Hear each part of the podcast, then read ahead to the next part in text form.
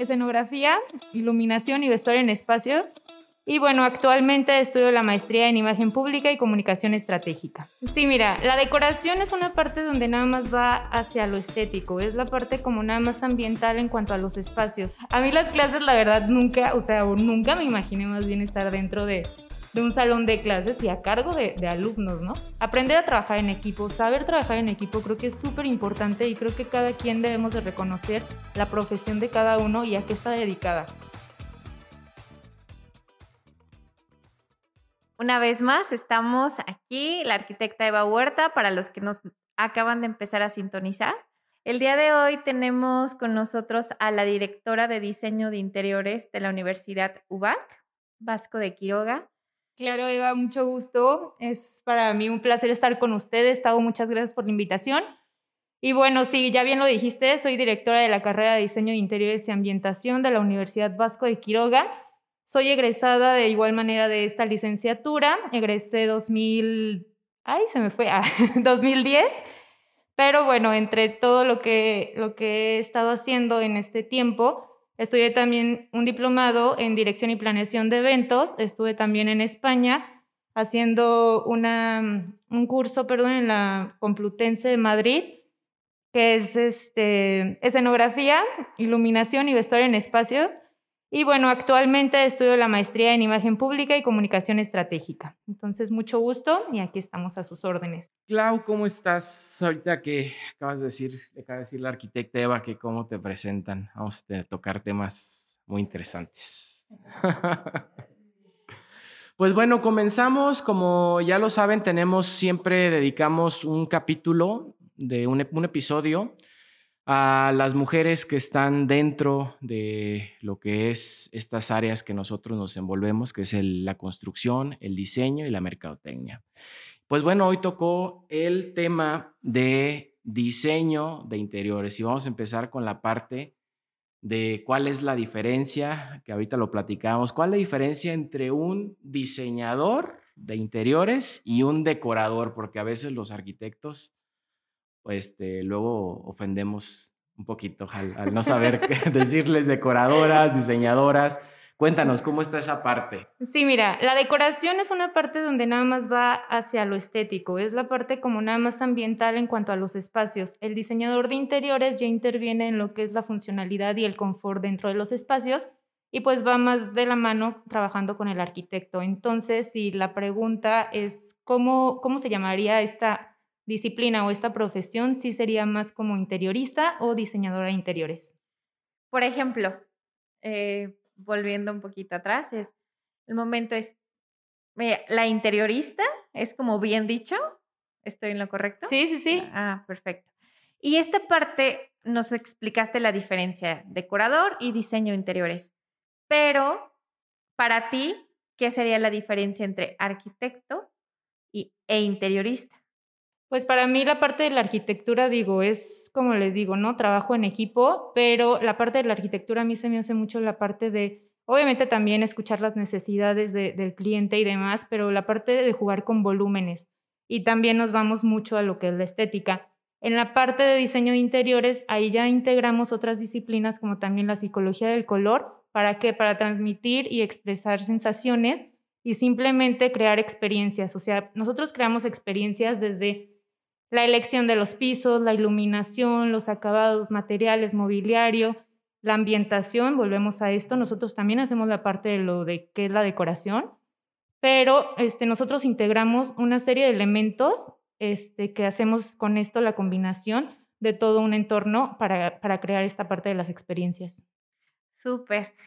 Y ahora cuéntanos un poco de ti, vámonos a ti, dónde naces, cómo te desenvuelves, ¿Cómo llegas a esta área de la dirección en, en, UBAC? Ay, sí, es un proceso medio, medio larguito, pero bueno, ya Tabo dijo por allí que tenemos tiempo, entonces. pues mira, yo nací aquí en Morelia, pero estuvimos mucho tiempo viviendo en Zamora. En el momento de que ya, yo soy la más chica también de mi casa y tengo dos hermanas más grandes, en el momento que yo voy a decidir por mi licenciatura, mis hermanas ya estaban trabajando aquí en, estudiando, perdón, aquí en, en Morelia, entonces pues siendo como la más chica y ya queriendo que toda la familia esté junta y demás, eh, fue como que pues a Morelia, no hay de otra, ¿no? Entonces también estuve aquí en Morelia y decidí por diseño de interiores. Fue algo muy rápido porque mi carrera duró tres años. O sea, yo ya estaba en un plan cuatrimestral donde, donde fue muy rápido. Y bueno, terminé, hice otras cosas que ya más o menos ahí por ahí platicamos, hice otras cosas que no están vinculadas a lo que era diseño de interiores. Y de aquí eh, empiezo un proceso donde, donde yo no estaba titulada. Yo tardé en titularme que, digo, no lo hagan, pero yo creo que es por algo, ¿no? O sea, por algo pasan las cosas y todo en el momento que, que se dé. Entonces yo no estaba titulada, regreso a la Universidad Vasco de Quiroga, si no es por esto yo creo que nunca más vuelvo a pisar la universidad. Regreso a la universidad y ya estaba otra directora en ese momento. Entonces yo tenía que crear todavía mi servicio externo, que tenemos que hacer un servicio que es para, para gobierno, dado de alta en gobierno, pero ya diseño interiores, la dirección ya estaba de alta en este proceso para que tú pudieras realizar ahí tu, tu servicio. Entro con, con, la directora que estaba en curso y, y, ya ahí empezamos a trabajar en equipo. Yo empecé a hacer jornadas de, de la licenciatura, como que le empezó a gustar mi trabajo y me dijo, oye, me urge que te titules, te quiero de coordinadora. Yo dije, en ese tiempo todavía se podía hacer lo de la coordinación, ahorita ya, ya no se cuenta con un área dentro de la universidad que sea coordinación. Entonces yo entro en la parte de coordinadora, pero me dicen, pero ya, eres coordinadora, ya te titulaste y demás, eres coordinadora, tienes que dar clases.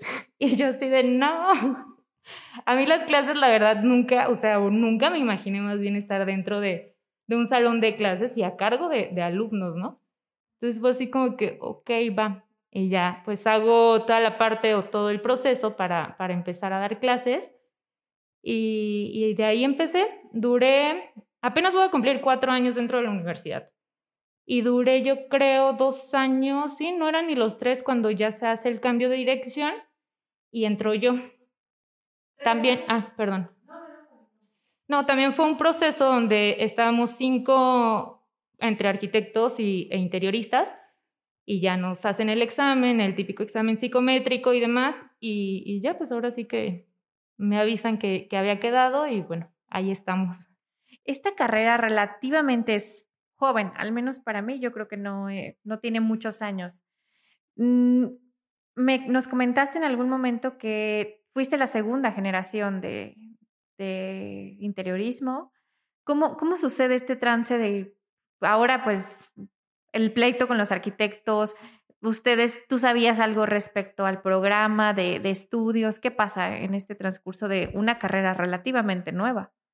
Mira, yo fui, como bien lo dices, la segunda generación y la verdad de, de, ahora que veo como todo el cambio, o sea, sí ha sido un cambio súper radical que hasta yo digo, quiero estudiarla otra vez, porque la verdad está súper, súper completa. Digo, yo no digo que, estuviera, que no estuviera completa cuando yo estaba estudiando, pero sí hay una gran diferencia, una gran diferencia en cuanto a las prácticas profesionales, pues ahorita vemos más empresas con las que se pueden hacer vínculos, ¿no? Eh, la parte de los viajes o la parte de, las, de los congresos, de los cursos, de los talleres que se dan, ahorita ya es más amplio el campo de, de acción donde nosotros podemos o pudimos haber este, pues ahora, ahora sí que ampliado nuestros conocimientos y creo que ahorita sí es un proceso ya muy diferente, digo, Ahorita ya vamos a semestral, ya no tenemos lo que es el plan cuatrimestral, entonces ya yo tengo la última generación que es cuatrimestral y ya me quedo nada más con, con alumnos en semestral y la verdad es una carrera que está súper completa, porque también esa es otra, o sea, escuchan diseño de interiores y piensan que nada más están enfocados como a casa habitación. Y no, o sea, son espacios este, laborales, habitacionales, comerciales, pues vemos también la parte de la escenografía, nos vamos hacia el cine, hacia el eh, teatro, perdón, hacia la televisión. Entonces es una carrera súper completa. Nos vamos también al escaparatismo, iluminación en general y, y, bueno, hay diferentes ramas, ¿no? Pero yo sí la veo muy completa en este proceso y creo que el trance sí ha sido muy, muy radical. Clau, y por ejemplo, ¿en qué momento crees tú que un arquitecto debe de tomar la decisión de decir, necesito a una diseñadora de interiores o, de, interiorista, como, como lo decías, ¿en qué momento crees que debe de ser o cómo debe de dar ese paso el arquitecto como para no entrar en el tema de, ah, yo lo puedo hacer, a mí me lo enseñaron, pero realmente eh, nosotros como constructores sí vemos la necesidad de, en algún momento eh, tomar esta parte de, lo que es, su trabajo. ¿En qué momento crees que el arquitecto debe de tomar esa decisión? O sea, ustedes deben de, bueno, debemos más bien trabajar en equipo. Creo que para mí esa es como mucho mi, frase, o sea, aprender a trabajar en equipo, saber trabajar en equipo, creo que es súper importante y creo que cada quien debemos de reconocer la profesión de cada uno y a qué está dedicada. Digo, no dudo que ustedes puedan realizar también estos, estos labores o esta profesión, pero creo que sí hay mucho, mucho campo de acción, como ahorita les decía, o sea, yo creo que está integrada por otras disciplinas también donde nosotros conocemos lo que es la psicología del color o la iluminación hacia qué espacios va dirigido, que ustedes también en el proceso de, yo creo que ahorita ya saben toda esta parte, pero creo que sí es necesario que cada, cada profesión vaya de acuerdo a su área. Y trabajar en equipo creo que sí es muy indispensable. Creo que ustedes también lo han visto cuando cuando ustedes empiezan a hacer alguna obra o, algo, o que entra después otra persona para hacer la, decoración, por ejemplo, en este caso, no te digo tanto el interiorismo, pero sí la decoración y que dice, es que yo aquí necesitaba un contacto y pues otra vez tienen que ir, abrir, poner el contacto, hacer toda la instalación. Y bueno, ahora sí que es como, como retroceder un poco. Entonces, si van de la mano desde el momento de la proyección del, del trabajo, yo creo que es muy importante. Y ahora, si nos vamos un poquito más atrás, eh, ¿en qué momento el, vamos al estudiante va a decir, quiero arquitectura o diseño de interiores? Diseño de interiores. no, o sea, al, encontrarse como en esa disyuntiva, el, el, este, mm, el estudiante, ¿cuál crees que es esa, eh, cuál crees es la parte de, de transición donde dice, chin, es que sí quiero estudiar arquitectura, pero también me late diseño, pero me enseñan algunas cosas de arquitectura, pero me inclino más por el diseño, pero sí quiero construir, o sea, ¿cuál crees que pueda ser como el punto clave para tomar una decisión de ese tipo? Que siento mucho y que, lo preguntan, ¿no? Antes de, entrar a la carrera, ¿se ve cálculo estructural? Entonces siento que también eso es mucho del miedo de las personas o que quieren estudiar este, arquitectura, y también el que no en diseño de interiores, siento también porque están o piensan que no van mucho a las obras y esta parte de la supervisión de obras les encanta. Y algo muy interesante es de que también cada vez en diseño de interiores son más hombres y eso me encanta, porque no se están cerrando a de que, ay, es que es una carrera para mujeres o, ay, es que, o piensan que no vemos nada, pero por ejemplo, ahorita que me decías que tú y tus compañeros decían, es que están viendo lo mismo que nosotros y los mismos programas y demás, o sea, también cuál es la diferencia para mí la diferencia es eso, o sea, no nos metemos tanto en... En, obra. En, no, en, cálculo estructural ni, ni demás, pero, pero nosotros también hacemos esta parte de crear desde un espacio desde cero, o sea, nosotros nos pueden dar dimensiones de algún terreno y nosotros creamos espacios desde cero, donde hacemos toda la parte de la funcionalidad de, espacios, de zonificación y toda esta parte, ¿no? De, de acabados y demás. Entonces, pues sí, sí es súper importante que sepan que pues vamos de la mano, o sea, estamos trabajando en, en equipo y que nada más es esa parte, para mí, la diferencia. ¿Qué tanto llevan la conceptualización? ¿Qué tanto de...? ¿Qué tanto la toman ustedes como...? Ah, muchísimo. O sea, nosotros desde ahí partimos para crear nuestros, nuestros proyectos, nuestros diseños y esa parte de la conceptualización creo que es muy importante.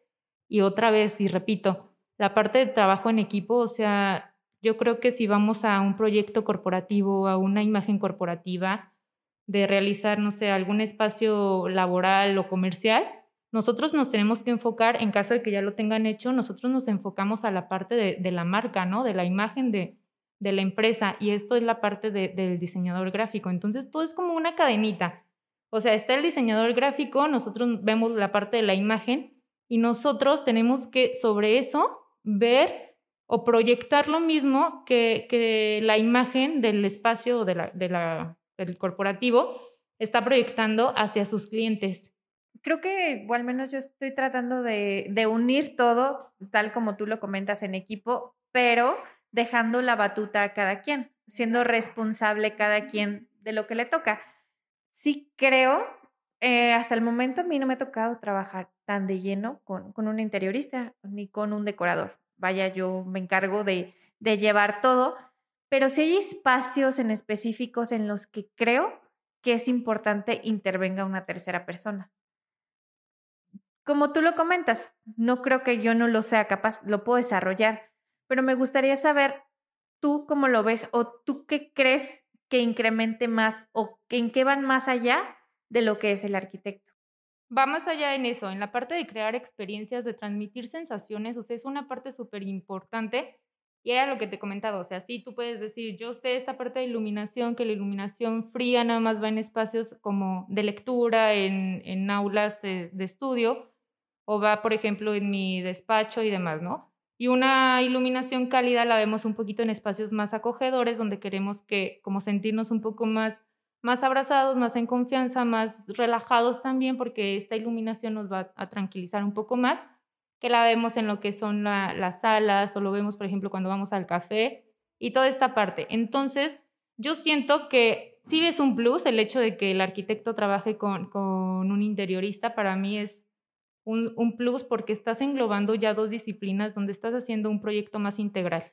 Y ahora, ¿qué pasa? Por ejemplo, hoy te acabas de decir, ¿no? Tienes, vamos a poner un ejemplo muy vago. Tienes un cliente y te dice que, bueno, le propones una luz cálida para su recámara con un dimer, eh, algo muy general, ¿no? Y te dice, no, yo quiero luz fría, porque no me gusta la luz cálida ni la luz neutra, quiero luz fría.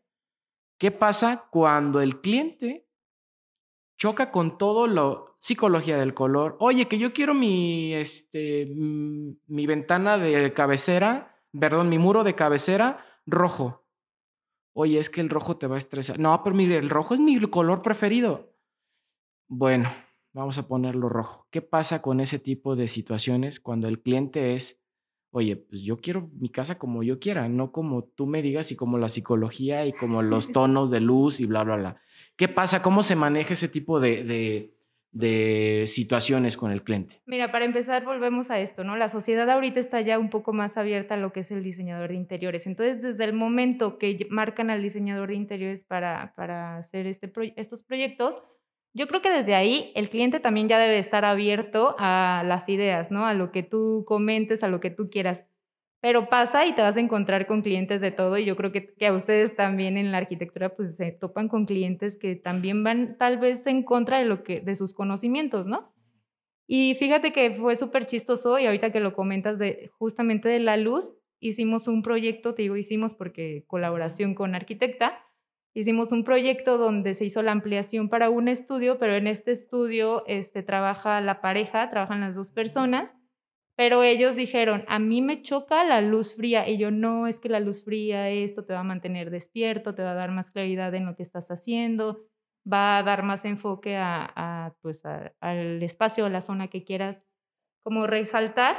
No, es que me choca la luz fría. Y yo, ok, entonces por ti no hay problema que todo sea luz cálida, ¿no? Y yo en un estudio pues se recomienda esto, de todas maneras tienes muchísimas iluminación, iluminación, perdón, estamos poniendo muchos elementos decorativos de iluminación donde pues ya nada más estás resaltando porque quería la guitarra, ¿no? Por ejemplo, también ahí.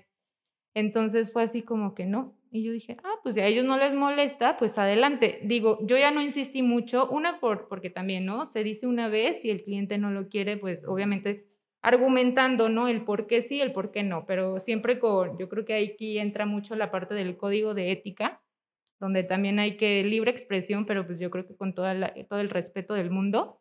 Pero también ellos tenían un ventanal de 3 por 5, entonces yo dije, ay, sin problema, o sea, si quieren su luz cálida, adelante.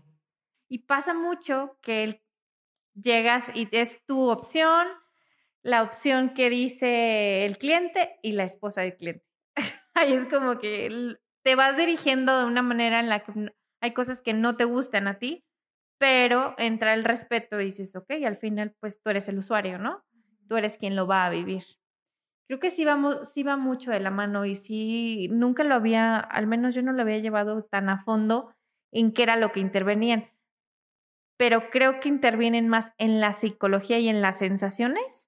Pues es que la psicología en sí va en todo, o sea, la psicología es en el momento de que cómo te vas a sentir tú en, el espacio Y no te digo que tú o alguien pueda hacer un espacio bonito, ni mucho menos, pero creo que en el momento de que la persona vaya a estar ahí, tú ya vas a saber qué estás transmitiendo de acuerdo a distribución o zonificación, de acuerdo a iluminación, acabados. lo textil también entra muchísimo. Entonces, yo creo que sí, sí va mucho. Para mí la psicología ambiental, porque ambiental ya estamos englobando también lo que es la psicología del color. Para mí la psicología ambiental, para mí eso es, es fundamental en la parte del interiorismo. Ahorita escuchándote, vamos a poner una pregunta. Vamos a suponer ah, nuevamente, este, tienes a un cliente que te dice, este, oye, Clau, pues fíjate que necesito que me diseñes mi casa, ¿no? Y tú dices, bueno, nosotros estamos preparados para diseñar un espacio. Oye, Clau, fíjate que no quiero pagar arquitecto. ¿Te la puedes aventar tú? En ese momento, ahí qué pasa? Porque, por ejemplo, tú dices, bueno, los arquitectos intervienen en el tema de estructura, pero realmente nosotros dependemos de un ingeniero estructurista. Podemos hacer las cosas a criterio, por experiencia, por mm, lo que te enseñan en la escuela, etcétera, ¿no? Pero lo correcto es pasarle el cálculo a un ingeniero estructural y tú ejecutas lo que el ingeniero te haya dicho en cuanto a estructura, ¿no? Ahí, ¿qué, qué, ¿cuál es el, papel que jugaría un, un, este, un diseñador, un interiorista, si le llega a esa parte de, oye, pues ejecuta tú la obra? Sí. ¿Qué onda? Yo creo que sí es muy importante y es como les digo, o sea, yo creo que sí es la parte de integrar al, al arquitecto. Yo creo que hay, hay cosas que nosotros no podemos abarcar, o sea, nosotros no podemos abarcar esta parte de, de, la estructura o de que, por ejemplo, simplemente en la supervisión de obra, pues no sabemos bien desde los, los cimientos ni demás. Entonces, para mí sí es muy importante que desde ceros, o si va a intervenir un, un arquitecto, para mí es muy importante trabajar de la mano y desde cero con él. Esta parte de, costo, de costeos yo creo que también, no sé si, si vas por ahí, pero también es muy importante dejarle claro al cliente el momento de que, de que se trabaja en, equipo no quiere decir que se esté pagando o cobrando el doble. O sea, hay que dejar bien claro esto, que yo creo que somos un, equipo donde cada quien está en diferente área, pero al fin de cuentas estamos realizando un proyecto afín. Y en el caso, por ejemplo, eh, vamos a tomar un poco más allá en el tema de que si estoy de acuerdo que el, que el interiorista debe estar desde un inicio con el arquitecto, ¿no? Eh, debe estar desde un inicio en el aspecto de, el arquitecto ya diseñó los espacios, es eh, diseñador interiorista, aquí están los planos, ahora tú entras, ya hiciste tu trabajo de interiorismo, empieza obra. ¿Cómo es, esa, ¿Cómo es ese trabajo con el arquitecto? O sea, porque si es supervisión y como dices, chin, no me pusiste el contacto donde yo lo quería porque a lo mejor ocupaba poner, no sé, una Alexa a tal altura y ahora tengo que reanudar todo el muro porque pues, necesito el contacto en lo alto, ¿no? ¿Cómo sería ese proceso eh, en, en, compañía con un arquitecto? Creo que el proceso va desde que el cliente también a futuro va a querer un interiorista. Entonces, ok, ¿no? quiere el interiorista, pues sí se trabaja desde cero con el, con el arquitecto, pero no hasta la parte que él ya tenga todos los planos y demás. O sea, yo creo que desde el momento de escuchar las necesidades en conjunto, yo creo que se necesita crear el espacio para que sea funcional, estético y de confort. Yo creo que se necesita crear desde cero entre las dos personas. Y en caso de que pues, el cliente ni se imaginaba que iba a contratar a un interiorista, que no iba a necesitar de, pero se le ocurrió a fin de, al final de la, de la obra y demás. Bueno, pues ahí también nuestra parte o nuestro trabajo como interioristas es la parte padre, ¿no? La adaptación. O sea, adaptarte al espacio que ya esté para, para cumplir con las necesidades del cliente también es una parte súper importante para nosotros. Entonces, este, pues ahora sí que o nosotros entramos desde el inicio o podemos entrar al final, ya una vez que esté el espacio, si, si tú lo quieres ver así, pero sí es muy importante trabajarlo en equipo y conocer toda la parte también del arquitecto que, que realizó. Y por ejemplo, en esta área que, bueno, van de la mano y demás, en algún punto escuché el comentario de, no, elige arquitectura porque hay una rama más amplia de trabajo. ¿Cómo lo puedes ver tú? Lo veo como una que me pasó a mí. Perfecto. Esas, son las que Esas son las que me gustan. y la otra sí lo veo como que pues, la parte de la sociedad, ¿no? Pero bueno, primero vámonos a, a, lo mío si quieren. Este, sí, o sea, y yo teniendo una hermana y familia que se dedica a la arquitectura, pues también fue como que no, es que diseño de interiores, ¿cómo diseño de interiores? Y te estoy hablando 2007, 2000, no, 2007, cuando yo iba, iba a ingresar a la licenciatura. Entonces sí fue como, ah, mis papás, pues mis papás la verdad súper bien y siempre nos han apoyado, pero sí hablaron, o sea, ni siquiera hablaron conmigo directamente, hablaron con mis hermanas así de que, como preocupados, así de... ¿Qué va a hacer esta muchacha? sí, y cómo ven que va a estudiar diseño de interiores. ¿De dónde va a comer? no, casi, casi. Entonces, y yo creo que todo el mundo estudió el término de, ay, eh, sí, es una carrera MMC, ¿no? O llegaban mis amigos a la casa, que ellos estudiando leyes y todo, y mis amigos así de que, ay, hoy qué viste, este, plastilina uno o, o qué. Entonces era así como que, ay, no, o sea, y el estar explicando y demás, pues yo creo que, que sí, en cierto punto cansa, pero dices, ay, no, yo hasta que no sepa toda la gente y todas las personas lo que significa el interiorismo, pues hasta ahí lo voy a, lo voy a publicar hasta donde se pueda, ¿no? Pero sí, sí es una parte que dicen, es que arquitectura, es que mejor esto, ¿no?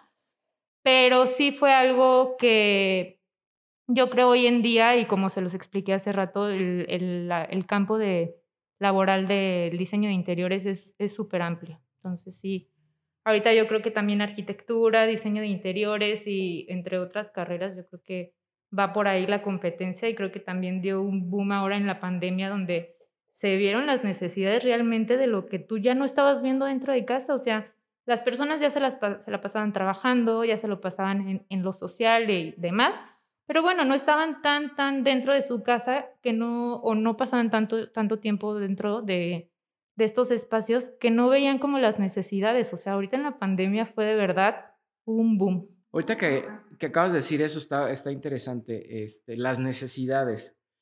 Mm, por ejemplo, en la, en, en, la arquitectura nosotros hacemos como un brief del cliente, ¿no? Oye, ¿qué necesitas? No, pues ocupo una sala de, porque quiero meter cuatro sillones y esto y una cocina súper amplia y ocupo para cuatro coches, etcétera, ¿no? ¿Cómo es, eh, vamos a llamarle un brief de, de, de, un interiorista cuando tiene este, el trato con el cliente? O sea, tú vas a tener un cliente, ¿cómo, cómo empiezas a detectar esas necesidades para transmitirlas en un espacio y que obviamente pues, se refleje, como dices, en la psicología, en los colores, en las sensaciones? ¿Cómo es ese proceso? Pues sí, es una parte de, entrevista prácticamente con el cliente y aparte de la entrevista, pues en la entrevista se tiene que ver desde el color favorito, qué es lo que él quiere, qué actividades realizas dentro de los espacios, este, quién más habita, es, o bueno, no habita, pero quién más hace uso de esos espacios que tú quieres como, como ambientar o llegar al interiorismo. Aquí te estoy hablando un poquito de, de casa-habitación. Este, los horarios de las personas es súper importante y toda esta parte de actividades que se realizan dentro de es un plus, bueno, sí, es un plus que te va a dar para llegar a esta parte del interiorismo. O sea, yo creo que también la, la adaptabilidad del espacio debe ser muy importante, pero si la persona quiere sentirse en un espacio muy amplio, quiere que sea un espacio muy acogedor, si si van a estar tres, cuatro personas, si la iluminación quiere que vaya puntualizada hacia ciertos elementos. Entonces yo creo que esta parte de la entrevista, yo creo que para todos, tanto arquitectos como interioristas, es la parte fundamental para la creación de los proyectos. Ok, yo creo que va todavía un poco más allá, ¿no? Porque me, me imagino que hasta tienes que preguntarle si es alérgico a algo. O sea, no sé, quieres poner una alfombra y a lo mejor es alérgico al polvo y pues no, Ajá, ni al caso poner una alfombra, ¿no? Sí, pero toda esta parte te la das dentro de, de, la entrevista, pero sí, o sea, yo no he llegado tan a fondo con alguien que tenga así como esas, esas características, pero sí, sí es muy importante. Fíjate que esa pregunta nunca la, la había considerado. Ah, ya ves, ya ves. A mí se me ocurre que si me pongo a ver, uh, solamente he tenido un cliente que me ha pedido el, bueno, me acaba de pedir su proyecto amueblado. ¿Sabes qué? Yo quiero mi casa en diciembre y quiero pasar Navidad. Oye, entonces me está diciendo que quieres tele, muebles, cama, colcha. Sí, todo. Quiero nada más llegar ya a pasar Navidad aquí. Ok, entonces creo que ocupo un decorador de interiores, diseñador de interiores, interiorista. No, y sabes qué, o sea, también la parte de la psicología ambiental no significa, bueno, del interiorismo, no significa que sea nada más algo estético, bonito, porque también algo bonito para mí puede ser algo feo para ti. O no puede llenar tus expectativas o tus necesidades. Entonces, esta parte de que sea como el diseño de interiores que abarque y que cumpla con las necesidades de, es porque de verdad el diseño de interiores es personalizado. O sea, no puedes, no puedes decir es personalizado y me encanta este espacio, sí, pero a mí me encanta, pero a ti te hace sentir un poco estresado. Entonces va también hacia eso, o sea, la, la parte del interiorismo va entre que te puedes sentir así hacia arriba y súper feliz hasta que te puedes sentir o quieres transmitir o hay personas que te van a llegar a decir de que, oye, es que yo no, no me gusta estar todo el tiempo activo, me gusta estar más relajado, más calmado, tal vez hasta me siento triste, pero a mí me gusta estar así. Yo creo que tienen más responsabilidad todavía que ni el arquitecto, ¿eh? porque yo te entrego la casa vacía, el espacio vacío, sí te lo pinto y todo, pero como dices, ya al proyectar o generar las sensaciones, ya meternos en ese tema, eh, sí es un poquito más complicado porque tenemos, yo creo, un 30% de la información para poder dar un resultado, pero como lo dices tú, es muy importante. ¿Qué tal que lo que a ti te gusta no le gusta al cliente y ya le diste en la torre, no? ¿Sabes también qué pasa mucho? Por ejemplo, cuando van a, de vacaciones o cuando van a restaurantes a comer, cenar, desayunar, lo que quieran. ¿Qué pasa? A ti te gusta un lugar, pero tus amigos dicen, no, vamos acá porque me gusta más. Y tú dices, es que a mí no me gusta ese lugar. O sea, claro pero sus amigos, ¿por qué regresan? Porque crearon una experiencia en el momento de estar ahí en el espacio. Entonces es súper importante, es lo que te digo, saber hacia qué público va dirigido. Por ejemplo, cuando estamos hablando de lugares públicos, ¿qué público quieres jalar? ¿A qué público va dirigido? ¿Cuál es tu público meta? ¿no? O sea, hablando como nada más de público. Pero tú en el momento que regresas a estos hoteles o a estas vacaciones, que te la pasas súper bien, aparte del servicio de de la comida o de lo que quieras, ¿por qué regresas a un hotel bonito? ¿Por qué regresas a, a un buen restaurante? Es por esa parte de las experiencias que te crean estos ciertos elementos en combinación. Y claro, ahí se tocan fibras muy sensibles. Y dijiste algo súper importante. Lo que para ti puede ser bonito o feo, para mí no. Igual, o sea, pasa y es el respeto al derecho ajeno, ¿no? O sea, lo que para mí puede estar bien, para ti puede estar mal y viceversa. Entonces yo creo que ahí es súper importante aprender a respetar y que cada quien vemos la vida o el mundo desde nuestra perspectiva, desde nuestro ojito, ¿no? Desde lo que nosotros nos ha tocado vivir. Y lo que para mí, lo que yo quiero transmitir no va a ser lo mismo que tú, pero ahí viene la parte en la que te pones en los zapatos del cliente y transmites lo que el cliente quiere, no lo que tú estás. O sea, tú al final eres un conducto para que el cliente pueda transmitir lo que él quiere. no sé lo que quiero, pero te doy la información para que tú me lo interpretes y, y, me des el resultado que yo quiero. No, y sabes qué, o sea, el ser empático con las personas, con tus propios clientes es súper importante porque, o sea, sí, tú puedes diseñar algo para ti que te guste, pero no a todo mundo le vas a poner o a imponer las cosas que a ti te gustan. Entonces, esa parte de, de ser empático, como dices, de ponerte en el lugar de, y sí, tratar de pensar un poquito de que, a ver, si me siento en este espacio, ¿cómo me siento? Si es lo que quiero llegar a, lograr con el cliente, si es lo que él necesita, si es a lo, que, él, le hace funcionar. Ajá. Sí, sí, sí, es una parte muy padre, la verdad. Estamos muy contentos de, de, bueno, yo estoy muy contenta de la parte de haber estudiado diseño de interiores, de no haber hecho caso a mis papás. Y qué padre, yo creo que eso es lo más ah, importante, que al final sigues lo que tú decidiste, lo que tú quieres. Y son, si, si va a ser un error, es tuyo y tú eres quien dices, ok, yo asumo las consecuencias, pero en esta parte es, wow, estas consecuencias me gustan, ¿no? No, pero nunca me dijeron que no estudiara, ¿eh? Sino ah, cuando, cuando escuchen esto van a decir, ay, nunca te dije. Ups. No, pero aparte, oye, si yo tengo una familia de constructores, yo me vería como un complemento, ¿no? O sea, si ellos no tienen la parte de diseño de interiores, eh, interiorismo, yo lo hago, pues me lo, complemento, ¿no? Entonces no es como que, ay, ¿qué vas a hacer? Pues ya tienes prácticamente en dónde empezar a, hacer lo que, lo que tú quieres. Sí. Sí, estamos hablando de eso con Lulu. Somos nueve en la familia, entre familiares de mi papá y de y de mi mamá. Son nueve arquitectos ya. O sea, los que, entre que están estudiando, entre que van a trabajar, apenas a, iniciar a, estudiar, y tíos políticos o así, pero, pero en general son nueve. Y ya todos te hablan, ¿no? Oye, necesito que me, que me apoyes. No, eso es lo chistoso, que no. Ajá. a ver, los invitamos, por favor, en este episodio a que hagan uso de la familia. Ya sé. No, sí, ahorita nada más colaborando con Lulu. Y era lo que le platicaba también a Eva, que es súper curioso, porque escuchando los podcasts anteriores, pues también con José Ramón estuve colaborando en su galería. Y bueno, ahora con el arquitecto Jesús, ahora también que, que estamos ahí en la parte de la Vasco de Quiroga. Mira, pues ya tenemos a toda la familia. Sí, ya. bueno, eh, Clau, pues agradecemos muchísimo el tiempo que nos, que nos regalaste y creo que en este podcast hay mucha información de valor que lo hicimos en una plática muy amena, pero detrás de ella, y si la ponen atención, muchísimos tips. Pongan mucha atención en, al menos a mí, yo me llevo tres tips que digo, voy a implementarlos y te lo agradezco porque a lo mejor para ti es tu día a día y el, lo básico, pero para alguien más puede ser una información de valor. Sí, Eva, ahorita que mencionabas de que era parte de mi día a día, yo creo que el diseño de interiores es parte del día a día, pero de todos, o sea, porque lo encontramos desde que te levantas, desde tu, tu recámara, te vas a la cocina, está el diseño de interiores, o sea, la cocina también es una parte fundamental o es el corazón de la casa, ¿no? Pero el comedor, la sala, te sales al trabajo y simplemente ahorita en el espacio aquí que estamos, pues también ustedes metieron una parte funcional para que se pudiera realizar este podcast, este, sus frases y demás. Yo creo que es una parte de motivación para las personas que vienen. Entonces yo creo que sí es una parte que debemos de tener súper claro que el diseño de interiores lo vemos en todos los espacios y en nuestra vida diaria. Tienes toda la razón, desde tu edredón hasta el color de tu. Desde cómo acomodas tu mesa de noche, desde ahí, desde todo. Desde los muebles que eliges, desde ahí va implícito todo este, todo este tema.